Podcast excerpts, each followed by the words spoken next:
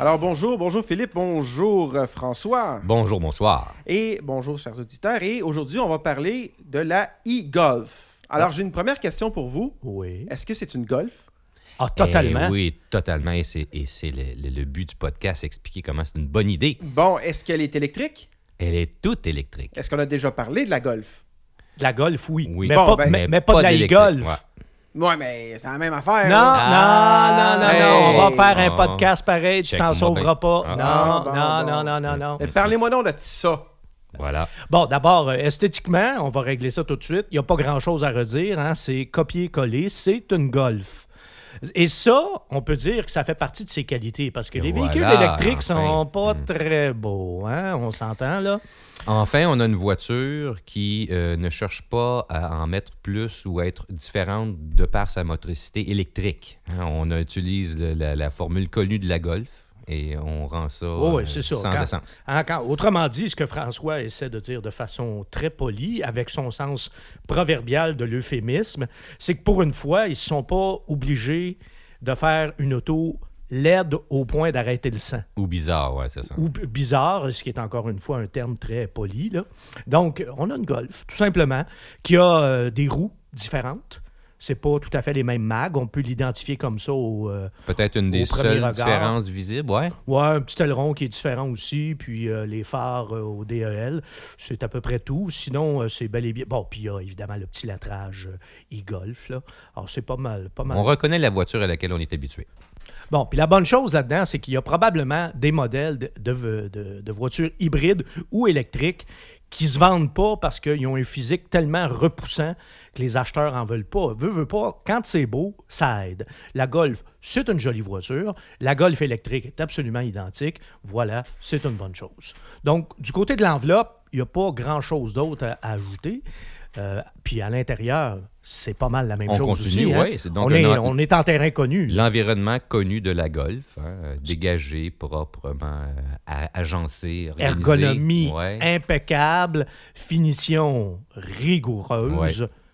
Euh, Donc, on profite de toute l'expertise qui a été mis- mise dans ce véhicule-là depuis tant d'années. donc, toutes les qualités de la Golf réunies dans On une... voit vraiment que sont ça vient de la même ligne d'assemblage jusqu'au moment de mettre la motorisation. C'est un autre paquet qui va dedans au lieu d'être le moteur normal. Ouais, et ce qu'il faut nommer, et ce qu'il faut surtout euh, euh, remarquer, c'est que dans le cas de la Golf, euh, ils ont intégré la batterie sans qu'on la voie. Donc, ils ont fait un bon travail. On ne paie pas pour le fait d'avoir une batterie à bord. Donc, on a, Oui, étant une voiture. on a notre coffre en une- entier. ouais.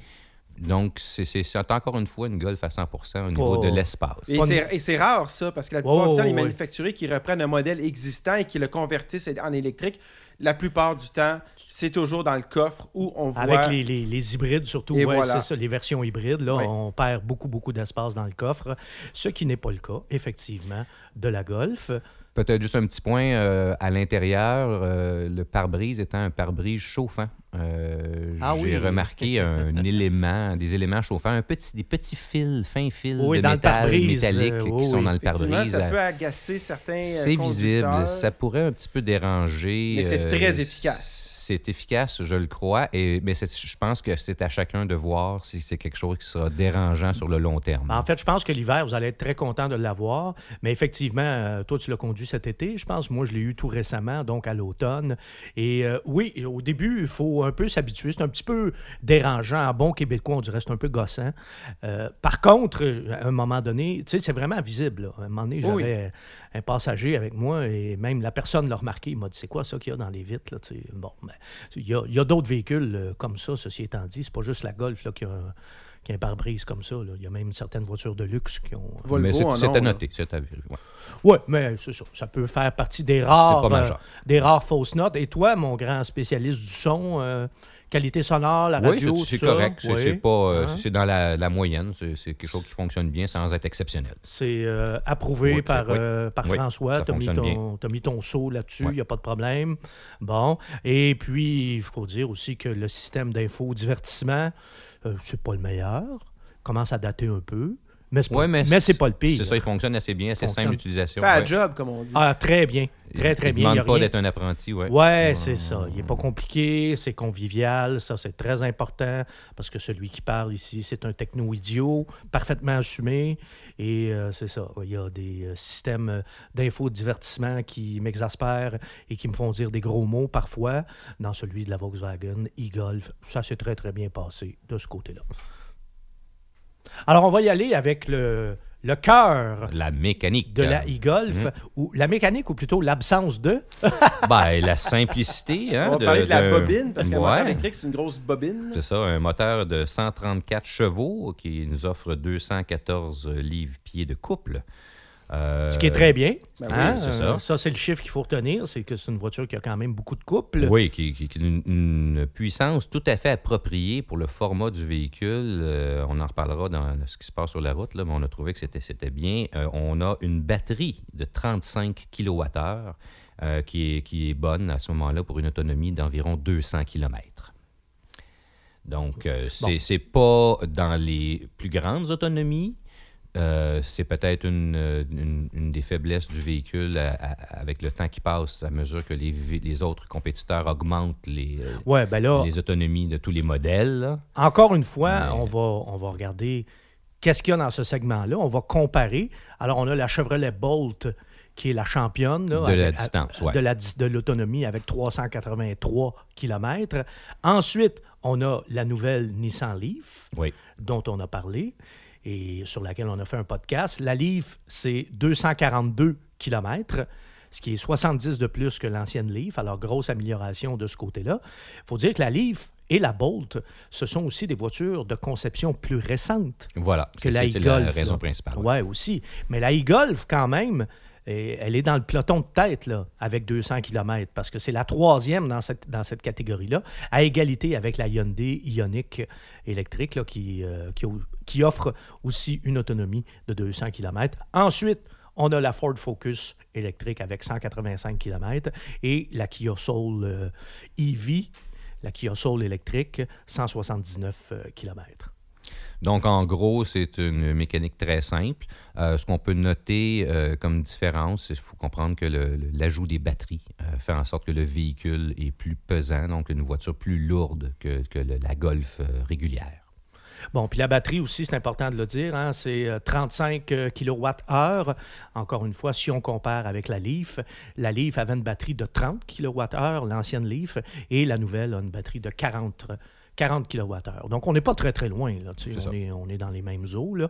Mais le 200 km, là, moi, personnellement, toute ma semaine avec la, la Golf, là, et j'étais toujours un petit peu, euh, On- un, un on- petit peu sénère. Là. Oui, c'est- ça demeure un peu juste. Euh, il faut être en, en situation urbaine, je pense, pour profiter du véhicule. Si on- il faut, faut être euh, euh, apte à Bon. faire des courtes distances sur une- régulièrement. Puis, Et avoir accès à une recharge régulièrement. Ben, c'est ça, quand tu es en ville. si ça, on fait beaucoup de longues distances, c'est un peu court. Bon, et c'est là, c'est là que je vais faire une précision aussi, c'est que moi, je suis pas équipé pour avoir une voiture électrique. Là. C'est sûr que si j'en avais une, premièrement, j'aurais, au lieu d'avoir une prise de 120 volts à côté de ma maison, j'en aurais une de 240. Alors, ça prend une éternité à recharger mon véhicule. Même euh, si je le branche toute la nuit, la batterie n'est pas rechargée au complet. Il faut quasiment que je sois deux, presque deux jours sans bouger pour que la voiture Mais- se mais faut recharge. Mais là, c'est sûr, Ouais. il y, a y a- il y a- il y a des prises, il y a des bornes de recharge rapide pas loin de chez moi, là, si jamais je suis mal pris. Là. Puis, euh, tu sais, je reste pas à Sept-Îles, là, je reste à Saint-Jean-sur-Richelieu. Là. Donc, euh, c'est pas si pire, là. il y en a pas loin. Et euh, si je veux aller à Montréal, ça se fait sans problème. Sauf que tu es toujours obligé de tenir compte de ta, ti- de, de ta distance. Ça devient très, très préoccupant. Tu es vraiment très centré là-dessus quand t'en essayes, quand t'en conduis une une fois de temps en temps. 200 km, c'est là que tu te rends compte que ouais, c'est pas beaucoup, tu sais. Si, euh, je sais pas, moi, euh, tu vas aller souper euh, un samedi soir euh, chez un de tes amis, puis la personne en question reste, je sais pas, moi, tu sais, je reste à Saint-Jean, bon, mettons à Boucherville ou les- à Saint-Hyacinthe, ou- oh, là, tu y penses. Les- la, la vie de tous les jours, ça fonctionne, mais les exceptions, ça fonctionne pas bien. Les grosses journées où on va plus loin, on fait plus de kilométrage, là, à ce moment-là, on, on manque d'autonomie ces journées. Mais en même temps, bon, quand j'allais travailler, je travaille au centre-ville, euh, euh, juste à côté de la place Bonaventure, il y a des bandes de recharge. Ben, c'est ça, il faut de la planifier. Il faut planifier. Oui, ça oui, devient mais ça, quelque au chose moins- qui demande un peu de, de temps là, pour euh, se prévoir d'avance où on s'en va. Mais ça, au moins, ben, le temps que tu travailles, tu branches ton auto, Ouais. puis euh, il n'y a pas de problème. Là. Alors, Et mais maintenant, euh, Philippe, sur... dernière chose, ouais, oui, oui. c'est que, bon, Volkswagen, de toute façon, la e-Golf, c'est une voiture qui termine son cycle de vie. Donc, on peut s'attendre à une batterie plus performante. Il ne faut pas oublier que Volkswagen a des grandes ambitions pour ses voitures électriques. D'ici 2020, ils veulent en vendre 150 000 Donc, on voitures avoir, électriques. là. Donc, il va y avoir une électrification de la gamme de Volkswagen. Alors, clairement, on veut enterrer le Dieselgate, hein? on veut euh, oublier ça, et on tourne la page une fois pour toutes sur le diesel chez Volkswagen, ce qui est quand même énorme. là. C'est un- c'est une grosse, grosse décision pour un constructeur qui ne jurait que par cette motorisation-là auparavant premièrement. Puis deuxièmement, ben oui, on va avoir des nouvelles voitures et on va probablement avoir avec ça des batteries plus performantes et probablement aussi, puis ça c'est important de le dire, ça va être plus facile de s'en procurer une. Parce que ça, c'est un gros problème avec la e-Golf. Euh, ouais, le problème, c'est qu'on ne peut pas en avoir présentement. C'est pas disponible, euh, étant donné la, la capacité de production qui a été allouée. à C'est ce quoi le délai d'attente, tu me disais tantôt? Le site web indique que le délai d'attente est de 12 à 18 mois. Donc, euh, il n'y a pas de, de- de client qui va attendre euh, ce, ce- Un an et demi, Un euh, an ou euh, même, même six Ah, mois. Donc, ça, ce niveau-là. Parce que là, tu vas peut-être acheter une auto passée date Ben, aussi. c'est là. ça, c'est exactement ce que j'allais dire. là, à un moment donné, ça Non, c'est- ça fait- Surtout dans l'univers des véhicules électriques où euh, ça change euh, puis ça bouge beaucoup. Puis c'est un peu absurde de, de voir ça. C'est un, c'est un peu triste de voir le, le- le- le travail de, de- des dirigeants nord-américains de Volkswagen parce que au Québec, c'est le tiers des Volkswagen vendus au Canada. Ouais, ça qui serait- sont vendus au c'est Québec. un véhicule qui, qui serait sur la route euh, Et en pour, grand nombre. pour les véhicules électriques, c'est au Québec qui s'en vend le plus en Amérique du Nord après la Californie. Alors, Il y a quelqu'un, quelque part, qui n'a pas fait ses devoirs, mais ça, chez Volkswagen, c'est, disons que ça serait. C'est pas la première fois. Je vais arrêter mon commentaire là. Et sur la route, Philippe, comment as-tu aimé cette e-Golf? Ben, je parlais justement de l'incompétence euh, quasi chronique des dirigeants de Volkswagen en Amérique du Nord, mais on peut dire que la Golf, elle, par contre, est vraiment une voiture très compétente sur la Donc, route. la compétence des ingénieurs, elle, elle est présente. Ah ouais, tout à fait là, tout à fait. Et c'est ça qui est le fun euh, de la, de la, de la Golf électrique, c'est que c'est aussi agréable à conduire qu'une Golf. C'est pratiquement la même expérience de conduite, moins le bruit moins du le moteur. bruit, moins les vibrations. Ouais. Voilà. tout- mais sinon, C'est réussi. C'est le même Ouais. dynamisme qu'une Golf. Là. Moi, j'ai beaucoup aimé ça. J'ai trouvé que c'est une voiture qui avait un peu plus d'aplomb de par son poids un peu plus élevé. Mais en gros, c'est ça, c'est très agréable à conduire. Le, le moteur répond très bien. hein. Puis on a la puissance suffisante pour euh, dépasser euh, quand on veut le faire. Euh, j'ai trouvé qu'on n'avait pas de compromis à faire par rapport à une Golf euh, régulière. là. Euh, je pense plutôt que c'est des avantages qu'on a. Oui, beaucoup de Euh, coupe, des très, très bonnes accélérations. Ouais, moi, j'ai senti suffisamment de puissance. Moi, j'ai Ah j'ai- oui, oui, oui, oui, pas, oui, j'ai pas oui. eu de manque de puissance. Quand on en voulait plus, on en a plus. À moins qu'on mette Et- le mode... euh, Bloc de bois Ouais. la pédale? Ouais, le mode éco ou- ou éco plus, Ouais, là, oh, ça, là, ça, ça. avance plus. Là. C'est ça. Mais Ça- mais bon, en même temps, on peut choisir notre vitesse. On peut se rendre jusqu'à 100 ou 110. Là, on met le régulateur de vitesse. On Et là, on met le mode Ouais, ouais, de sélection. Non, c'est parce que si tu attends d'atteindre 100 km/h en mode éco ou éco plus, Tu vas attendre longtemps. c'est long, longtemps. Ça va y arriver demain. Ouais, ça, c'est ça, ça prend un calendrier plus qu'un indicateur de vitesse. là. Ouais.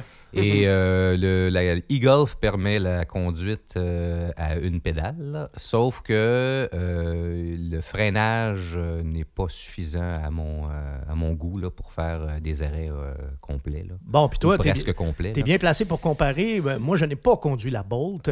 J'ai conduit la Leaf, par contre. Toi, tu as conduit les trois. Dans la Golf, euh, on, on peut pas faire les. Dans la, c'est-à-dire dans la Bolt et dans la Leaf, en relâchant l'accélérateur, on freine suffisamment pour s'arrêter au stop, à l'arrêt, Euh, mais pas dans le cas de la Golf. Il faut compenser en ajoutant, en demandant encore plus de freinage. Donc, ça, c'est une chose qui pourrait être améliorée euh, pour les prochaines Ben, versions. c'est dans des détails comme ça qu'on voit que la e-Golf, justement, a une conception qui date ça, un petit peu plus que la Bolt et la Leaf, qui sont des modèles récents. Là. Tu sais, La Leaf, elle vient d'être re- renouvelée. La là. Golf, elle- c'est dû être pour être renouvelée quand? probablement 2020, là, la huitième génération. Alors 2020, ça devrait arriver quelque part au cours de l'année 2019. Avant, on savait que c'était toujours à l'automne, là, mais maintenant, on ne sait plus. Ça va peut-être arriver à l'été, là, mais quelque part euh, entre... euh, Fin 2019, début le, 2020. der- le deuxième semestre euh, de, de 2019, on peut s'attendre à avoir une nouvelle Golf. Alors ça, c'est une autre chose aussi. Ceux qui veulent acheter euh, une e-Golf en ce moment, ben c'est un petit peu... euh, Laissez faire, dans le fond, Permettez-moi l'expression, mais c'est un peu un turn-off. là. Quand tu sais que le modèle va changer bientôt, puis là, ben, il va peut-être avoir une e-Golf améliorée avec une batterie euh, plus puissante, une autonomie accrue. Mais bon, ceci étant dit, si en ce moment vous êtes capable de mettre le grappin sur une e-Golf, c'est quand même une très bonne voiture. Et il ne faut pas oublier aussi qu'il y a maintenant un marché d'occasion Oui, pour euh, les voitures électriques. là. Et ça aussi, c'est en pleine expansion. C'est ça. Le- le- dans le fond, à part son autonomie un peu juste et le fait qu'elle n'est pas disponible, Ouais, on, a, ça. on a aimé tout le reste. On l'aime beaucoup, mais on peut pas en avoir. Bon, ben ça résume assez bien. Eh, ben là, il faudrait Combien quand même coûte, dire combien ça coûte? la, ça coûte? la question qui tue. Combien ça coûte? Alors, le prix de base d'une e-Golf est à 38 100 et le prix du véhicule d'essai, 40 795 Bon, on est pas mal euh, dans les mêmes Ouais. eaux. En fait, c'est la moins chère parce que la Bolt euh, que tu as eue était C'était pas loin de 50 000. C'était mais ça. C'est la, la boîte est la plus chère. est la plus chère. On était dans le 50. Euh, la Leaf, 44 000. qui était un modèle très bien équipé, c'était 44 000. Le- La, Golf à 40 Quand- 000. quand- comparable au prix de la Leaf. ouais. Bon, tout à fait. Alors voilà, ça fait le tour pour la Golf électrique. Alors ça se résume très très bien. Tout ce que vous aimez d'une Golf, vous allez l'avoir dans cette voiture-là, sauf que vous avez une voiture qui n'émet aucune émanation polluante, c'est quand même pas rien, et qui fait 200 km en mode 100% électrique. Voilà, donc euh, on vous propose de ne pas aller l'acheter tout de suite et de prendre votre temps. Parce Ben- que, en fait, si vous la voulez tout de suite, vous ne l'aurez pas.